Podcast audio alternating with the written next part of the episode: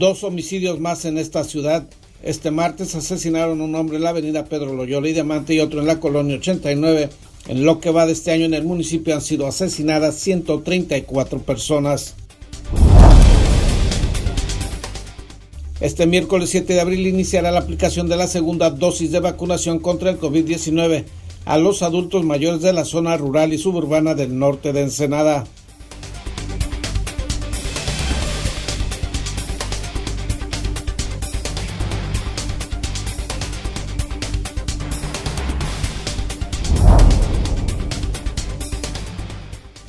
Consecuencia de la pandemia en la ciudad de Ensenada cerraron 740 empresas comerciales y el sector turístico tendrá que readaptarse en la atención y promoción del turismo carretero ante el todavía lejano e incierto regreso de los cruceros turísticos.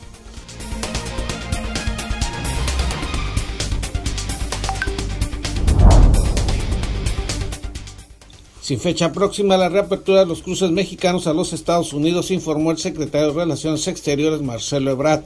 El paso de mexicanos al vecino país se hará de manera gradual, informó.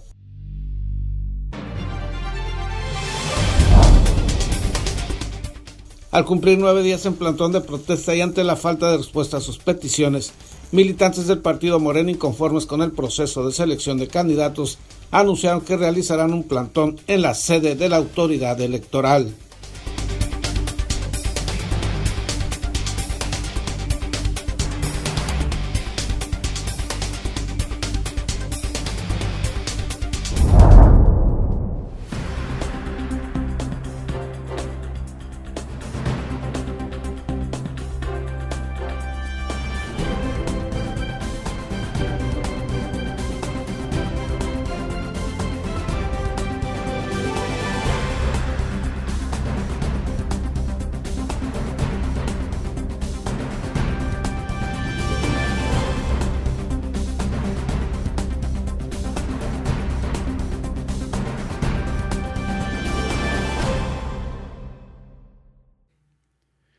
Bienvenidos a Zona Periodística de este miércoles 7 de abril de 2021. Este noticiario es una coproducción del periódico El Vigía, Canal 66 de Mexicali y en La Mira TV. Dos personas fueron asesinadas ayer martes en Ensenada. En lo que va del año han ocurrido en este municipio 134 homicidios. En dos violentos ataques registrados ayer con 30 minutos de diferencia entre uno y otro, dos hombres perdieron la vida al parecer a balazos, uno de ellos en el hospital, el otro en la vía pública. El reciente ataque se presentó alrededor de las 17 horas sobre la avenida Diamante, entre la calle de los Delfines y la avenida Pedro Loyola, en la entrada al campo deportivo Nueva Ensenada, justo en el momento que los deportistas concluían sus prácticas. En este sitio la policía municipal encontró a un varón de unos 31 años con manchas rojizas en su cabeza. Estaba en el interior de un vehículo tipo camioneta. Después la Cruz Roja brindó los primeros auxilios y encontró que tenía cinco heridas producidas al parecer por impactos de bala. La víctima fue ingresada en mal estado de salud al hospital número 8 del NIMS, donde perdió la vida minutos después a consecuencia de las heridas. Sobre Diamante, la policía encontró un vehículo tipo camioneta debidamente estacionado en batería, mismo que mostró daños en la ventanilla del piloto y restos de vidrio en el pavimento. Además, había diversos casquillos percutidos. Las autoridades estimaron que la víctima se encontraba en el interior de este vehículo en el momento que se produjo el violento ataque. Los testigos de la agresión mencionaron a las autoridades que el responsable de la agresión huyó por Diamante hacia Pedro Loyola en un vehículo tipo sedán. La agresión anterior ocurrió cerca de las 16.30 horas sobre la calle Bocana Ojo de Liebre entre Punta Banda y Punta Chamorro de la Colonia Popular 1989, frente a la conocida tienda de aborrotes La Picosita. Sobre el concreto de la calle y en la parte posterior de un camión de reparto de productos lácteos, la policía encontró un varón lesionado de 26 años y con manchas rojizas en el cuerpo. La benemérita institución determinó que la víctima ya no contaba con signos de vida por las lesiones producidas probablemente por impactos de bala en el tórax. Testigos relataron a la policía que la víctima era conocido como Fernando y habitaba en la zona de la invasión. Con los ataques de ayer el índice de homicidios en Ensenada pasó a cinco asesinatos en el presente mes de abril, mientras que en el año en curso se sumaron 134 víctimas privadas de la vida de manera violenta. Para En la Mira TV, César Córdoba. A continuación, David Amos nos tiene más información de carácter policiaco. La tarde de hoy, un hombre sin vida fue el saldo de un ataque armado ocurrido en la colonia Popular 89. Información preliminar data que fue a través de un reporte de C4 donde indicaba disparos de arma de fuego en la calle Ángel de la Guarda, así como un hombre lesionado. Al llegar al lugar, policías municipales localizaron a un joven herido de alrededor de 25 años de edad, donde posteriormente paramédicos determinaron que no tenía signos vitales. Elementos de la Fiscalía General del Estado arrestaron a un sujeto que ingresó por la fuerza a un domicilio ajeno, ubicado en Colonia José María Morelos y Pavón. El hecho ocurrió cuando agentes de la Guardia Estatal de Seguridad e Investigación atendieron a la víctima, quien denunció que un sujeto desconocido forzó el acceso principal de su domicilio para ingresar sin consentimiento. De manera inmediata se atendió el reporte y tras ser sorprendido en flagrancia, aseguró a Óscar Alejandro N., de 45 años de edad.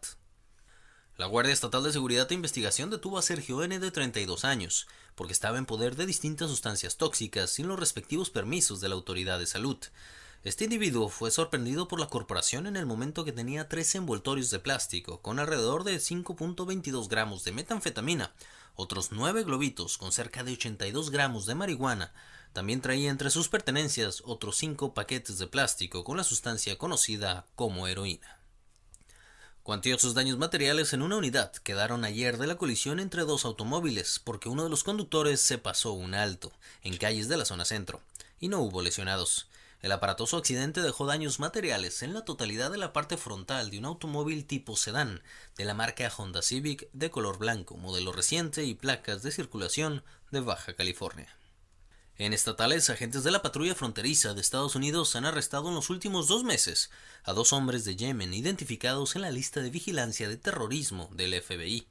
El primer arresto ocurrió el 29 de enero, alrededor de 5 kilómetros al oeste de la entrada de Calexico, California, informó la Agencia de Aduanas y Protección Fronteriza. Los agentes encontraron una tarjeta SIM de teléfono celular escondida debajo de la plantilla de su zapato. El hombre fue remitido a las autoridades del Servicio de Inmigración y Aduanas. Para En la Mira TV, David Amos. En Mexicali diversas organizaciones civiles realizan la búsqueda de personas desaparecidas. Pues yo vengo de Chiapas buscando a mi hijo. Él se llama Aníbal Rosé y Santizo Morales. Pues él llevaba 20 días viviendo allá en Tijuana. Por favor, todo es anónimo. Una madre que lo busca a su hijo desde Chiapas. Vengo a buscar a mi hijo, ya no desesperado por saberlo de mi hijo. Por favor, se lo suplico. Un grupo de más de 56 personas provenientes de diferentes estados de la República se encuentran realizando la tercera brigada estatal de búsqueda de personas no localizadas. Su labor consiste en revisar diferentes instituciones y lugares públicos para dar con el paradero de sus seres queridos. De hecho, tenemos ahorita eh, representantes de todos, los, de todos colectivos de, de la República, de diferentes, muchísima gente que viene aquí a buscar a sus desaparecidos puesto que aquí pues pueden haber este eh, muchos vienen a pasar al otro lado, se quedan aquí, otros fueron traídos para acá, tienen información ellas que a lo mejor este fueron traídos para acá, entonces ahorita estamos buscando. Ahorita tuvimos una búsqueda aquí en lo que es el, el ferrocarril y ahí nos dieron informes sobre que de los que andamos uno nosotros buscando, al parecer nos dice que está, que está en Veracruz, Vamos a hablar con las autoridades para ver cómo podemos hacer ese, esa búsqueda. A igual también una de las personas, una de las jovencitas que también andamos buscando, también nos dijeron que diéramos una vuelta al centro de la ciudad, que al parecer ahí la vieron. Entonces toda esta información se la vamos a entregar a la, esta, a la, comisión, a la Comisión Estatal de Búsqueda y que ellos hagan lo pertinente. Familiares de las personas no localizadas comentan las diversas complicaciones que han pasado para saber algo de sus desaparecidos. Ahorita él tiene la edad de 30 años, va a cumplir 10 años desaparecido, es de Tamaulipas y lo busco con toda la fe y la esperanza de que lo tengo que encontrar. Hasta el momento no entiendo el por qué y las autoridades no esclarecen nada de la situación de él. Aquí el detalle no es llenar un expediente de supuestamente una investigación de las búsquedas de otros estados que nada más llegan administrativamente a los ministerios públicos, pero realmente la autoridad hasta ahorita no me ha dado una respuesta. Él salió con unos amigos, eh, no tenía nada que hacer en ese bar donde, de donde se lo llevaron y a mí me avisaron a la, a la 1.45 de la mañana que si se lo había llevado gente armada en, en Pachuca Hidalgo. Pues buscando hasta encontrar a mi hijo, Oscar Javier Muñoz Cortés. Eh, no voy a descansar hasta encontrarlo. Pues yo vengo de Chiapas buscando a mi hijo. Él se llama Aníbal Rosé Santizo Morales. Pues él llevaba 20 días viviendo allá en Tijuana. Por favor, todo es anónimo. Una madre que lo busca a su hijo desde Chiapas. Vengo a buscar a mi hijo, ya no desesperada, por saberlo de mi hijo. Por favor, se lo suplico.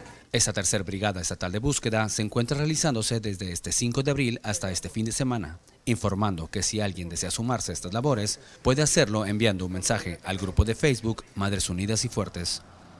Para Noticieros Contacto informó Ranulfo Cabrera, Canal de las Noticias. Inicia hoy miércoles la aplicación de la segunda dosis de la vacuna contra el COVID entre los habitantes de la zona rural y suburbana del puerto de Ensenada.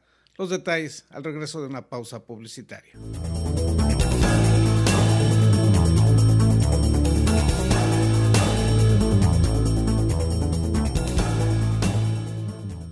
En Daymark Clínica de Ojos ofrecemos un servicio integral a cargo de profesionales expertos en la salud visual. Cuidamos la salud de tus ojos con equipo oftalmológico de última generación, cirugías, tomografías, tratamientos y servicios de óptica. Además, contamos con productos de alta calidad y como siempre, un excelente trato. Acuda a cualquiera de nuestras dos sucursales y confía en la salud de tus ojos en nuestros profesionales. Ofrecemos un amplio surtido de lentes con gran variedad de modelos y tamaños para todas las edades. Daymark, una mejor vista para una mejor vida. Conseguiste esa cita o reunión que tanto deseabas y quieres que todo salga perfecto. Sin embargo, suelen ocurrir muchas situaciones bochornosas que puedes evitar con simples soluciones. Una de las peores es ensuciar tu ropa con la comida.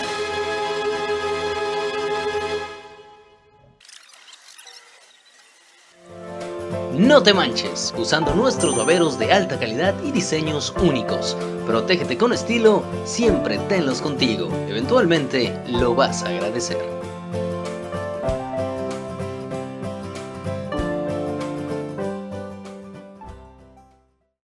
Sin rodeos. El COVID existe. El COVID cuesta. El COVID duele. El COVID mata. Sin excusas, protégete del COVID. Cubre bocas, sana distancia, lávate las manos. Campaña unificada para crear conciencia.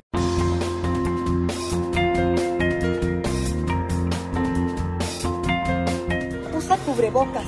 Puede salvar tu vida, la de tu familia y la de todos. Indispensable para salir y sana distancia. Por tu salud, no te lo quites. Salva vidas. Póntelo. Somos periodistas y lo traemos bien puesto. Por tu seguridad y la de todos, usa el cubrebocas siempre.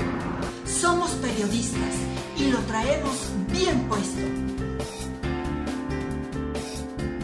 Que si todos usáramos cubrebocas, esto se acabaría. Así es que por responsabilidad con los demás y contigo mismo, usa tu cubrebocas. Soy periodista y lo tengo bien puesto. Cuídate y cuida a los demás. El cubrebocas puede hacer la diferencia. Por favor, utilízalo. Soy periodista y yo lo traigo bien puesto.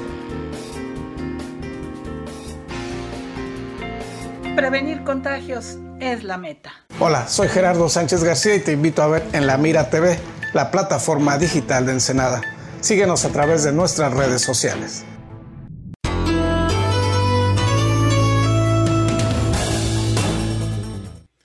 Este miércoles iniciará la aplicación de la segunda dosis de la vacuna en contra de COVID a residentes de la zona rural y suburbana del municipio ensenadense.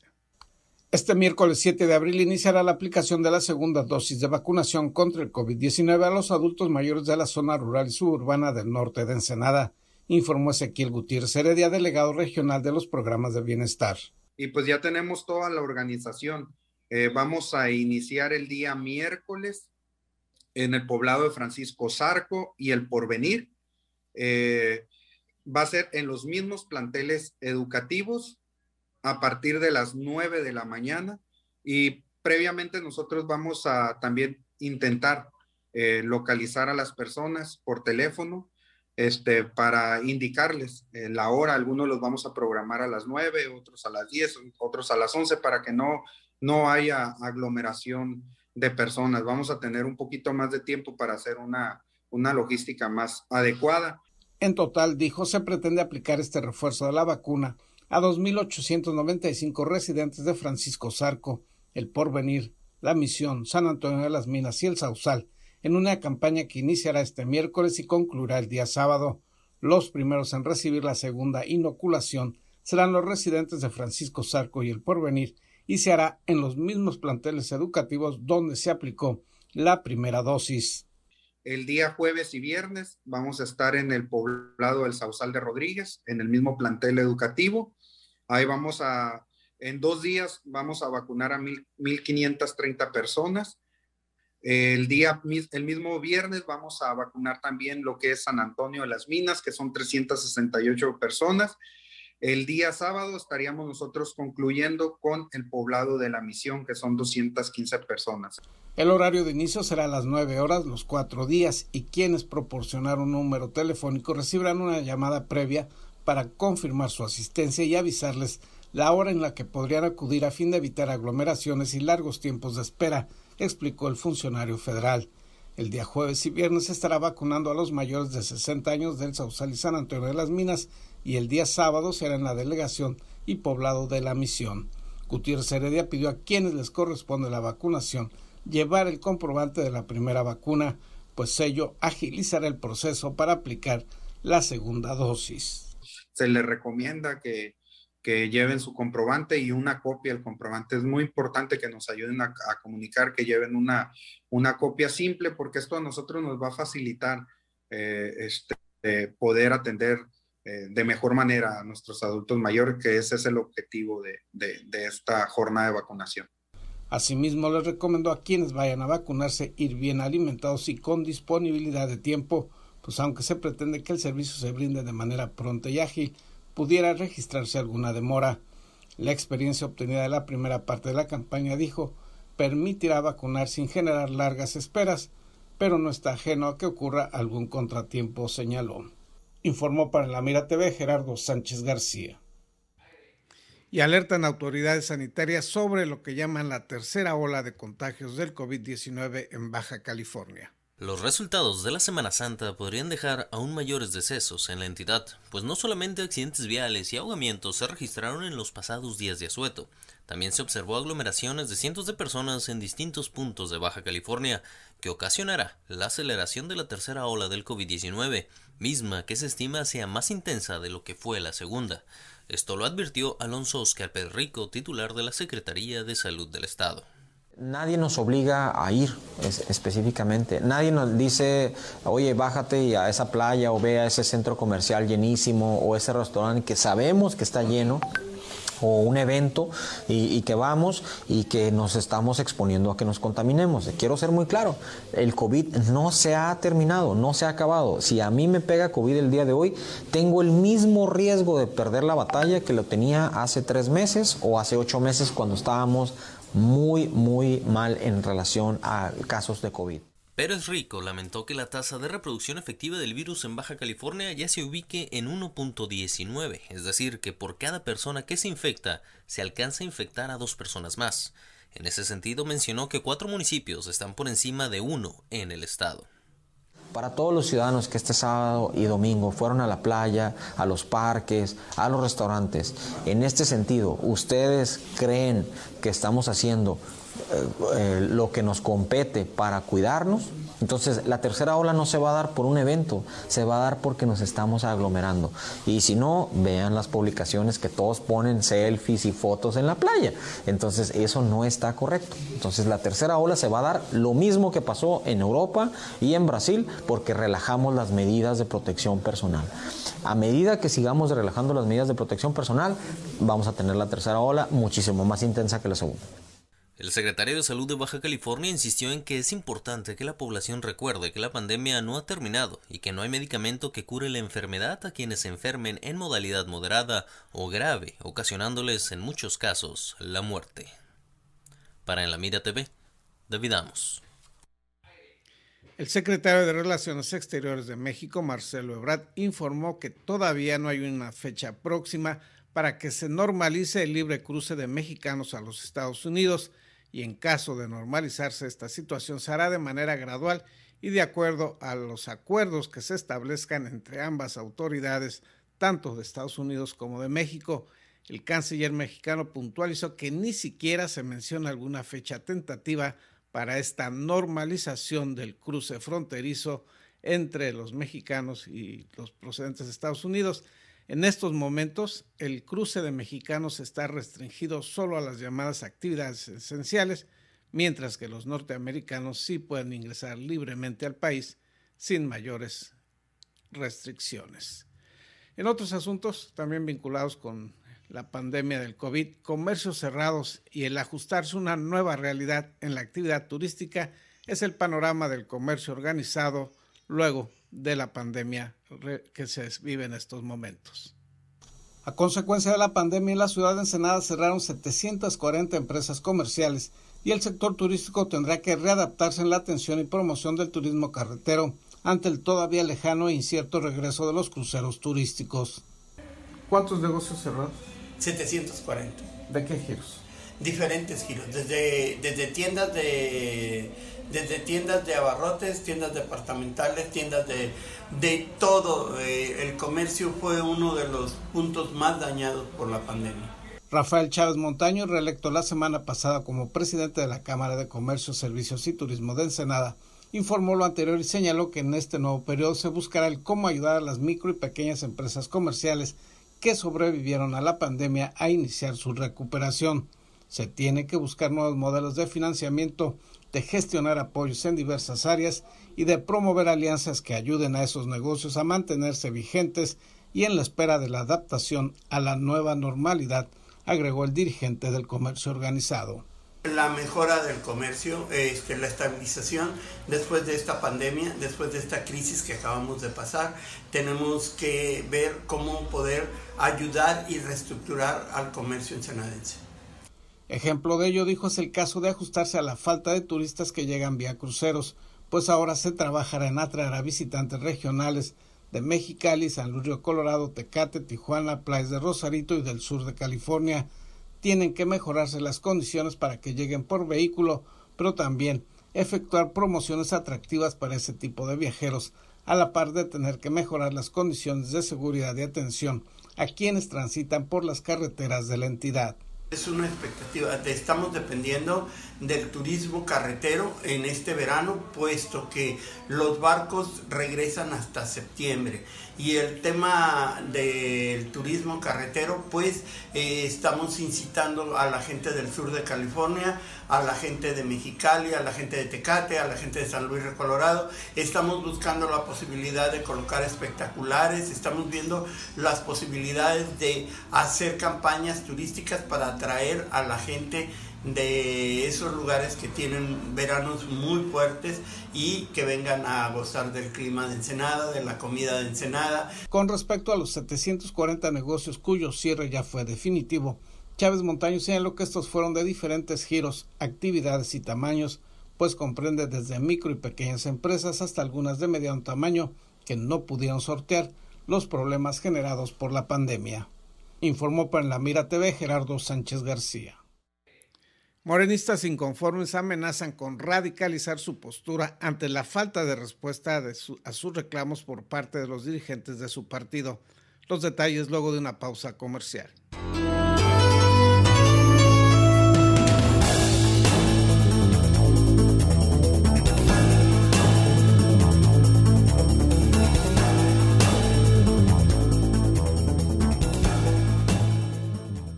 En Daymark Clínica de Ojos ofrecemos un servicio integral a cargo de profesionales expertos en la salud visual. Cuidamos la salud de tus ojos con equipo oftalmológico de última generación, cirugías, tomografías, tratamientos y servicios de óptica. Además, contamos con productos de alta calidad y como siempre, un excelente trato. Acuda a cualquiera de nuestras dos sucursales y confía en la salud de tus ojos en nuestros profesionales. Ofrecemos un amplio surtido de lentes con gran variedad de modelos y tamaños para todas las edades. Daymark, una mejor vista para una mejor vida sin rodeos. El COVID existe. El COVID cuesta. El COVID duele. El COVID mata. Sin excusas, protégete del COVID. Cubre bocas, sana distancia, lávate las manos. Campaña unificada para crear conciencia.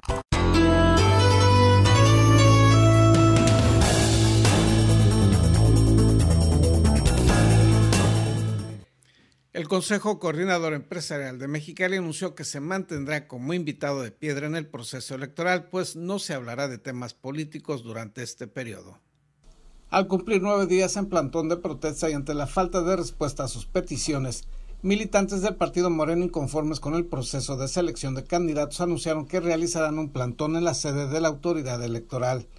En la protesta que se realizará en la capital de Baja California, se sumarán otros grupos de militantes de dicho partido de otros municipios de la entidad, también inconformes con lo que llamaron la supuesta encuesta para elegir a las y los candidatos morenistas. El primer día de la toma estuvo aquí nuestro dirigente eh, estatal, el delegado con funciones de presidente del Comité Ejecutivo Estatal de Baja California, Ismael Burgueño Ruiz. Eh, le manifestamos nuestras eh, inconformidades del proceso eh, electoral 2020-2021. Le pedimos eh, que nos diera evidencias fehacientes de los resultados que se dieron a conocer en rueda de prensa. Hasta este día llevamos ocho días de protesta y no se ha acercado desde el 29 de marzo del presente indicaron que el primer día de su protesta llegó al plantón que se realiza en la sede de Morena en Ensenada el delegado estatal de dicho partido, Ismael Burgueño Ruiz, quien les ofreció que les llevaría y gestionaría una reunión con los responsables de la selección de los candidatos. Hasta el momento, nueve días después, dijo Mario Hurtado, ninguna de las personas responsables de la selección de candidatos ha venido a darnos una explicación y sobre todo detallar cuándo, dónde, quiénes y con qué resultados específicos se realizó la supuesta encuesta. Estamos viendo esa posibilidad de tomar acciones contundentes porque nos pronunciamos enérgicamente y no hemos recibido respuesta. Entonces eh, sabemos que necesitamos eh, actuar con más eh, fuerza, con más energía, porque nos están violentando nuestros derechos políticos, electorales y partidarios afirmó que ante esta desatención y falta de explicaciones existe la decisión de emprender acciones contundentes en rechazo a los procesos nada transparentes en la selección de candidatos. Asimismo, el profesor Saúl Esparza Torres, líder de los morenistas disidentes en Ensenada, informó que se envió una carta a directivos nacionales de Morena en la cual expresan su malestar por la violación de sus derechos político-electorales y la falta de transparencia en la elección de las candidaturas. Entre sus exigencias está la entrega de la documentación de la encuesta que se asegura se realizó para seleccionar a quienes serán postulados. Esparza Torres señaló que se mantendrán en su postura hasta que señaló la dignidad se haga costumbre. Informó para la Mira TV Gerardo Sánchez García. Una disculpa, esta nota corresponde a este malestar de algunos militantes de Morena en este municipio. El Consejo Coordinador Empresarial de Mexicali anunció que se mantendrá como invitado de piedra en este proceso electoral. Se realizó la mañana de este martes una rueda de prensa por parte del Consejo Coordinador Empresarial de Mexicali, donde el presidente del CCE, Juan Manuel García Montaño, comentó que el Consejo no participará por el momento en ningún tema político en las próximas elecciones. Uno de los primeros acuerdos que hemos tenido aquí es que por esta época de elecciones el CCE no va a participar o no va a comentar por mi conducto en ningún ambiente político, en ningún tema político. Vamos a tratar de fortalecer ahorita la unión y vamos a tratar de platicarles y exponerles los temas que todo el Consejo esté de acuerdo en hacerlo. En estos momentos, ahorita, el ambiente político que existe en Baja California, eh, no vamos a entrar ahorita en, en esos temas, hasta que no consolidemos verdaderamente una opinión en conjunto como CCE. Asimismo, el presidente del Consejo explicó que, para que el CCE pueda tener una postura, tiene que escuchar a todos sus colaboradores empresariales. Por ahorita el tema político no va a ser tema del CCE. Eso no quiere decir que estamos excluidos los temas públicos. Pero para presentar una postura, el CCE tiene que escuchar primero a todos sus eh, colaboradores, a todas las asociaciones empresariales. La idea es generar una unidad, una misma visión y este, un mismo trabajo de todo el sector empresarial. Por último, compartió su negativa a la posible municipalización de San Felipe debido a la situación en la que se encuentra el Estado y los municipios de Baja California. Generar un ayuntamiento eh, es generar eh, gasto burocrático, es generar estructuras y no creo que las circunstancias actuales por las que atraviesa el Estado y los municipios pueda lograrse naturalmente eh, San Felipe como ayuntamiento. ¿no? no le veo que tenga un beneficio directo, sobre todo para los mismos uh, pobladores de San Felipe. En Contacto Informa, Israel González Cano y Arad Castillo, Canal de las Noticias.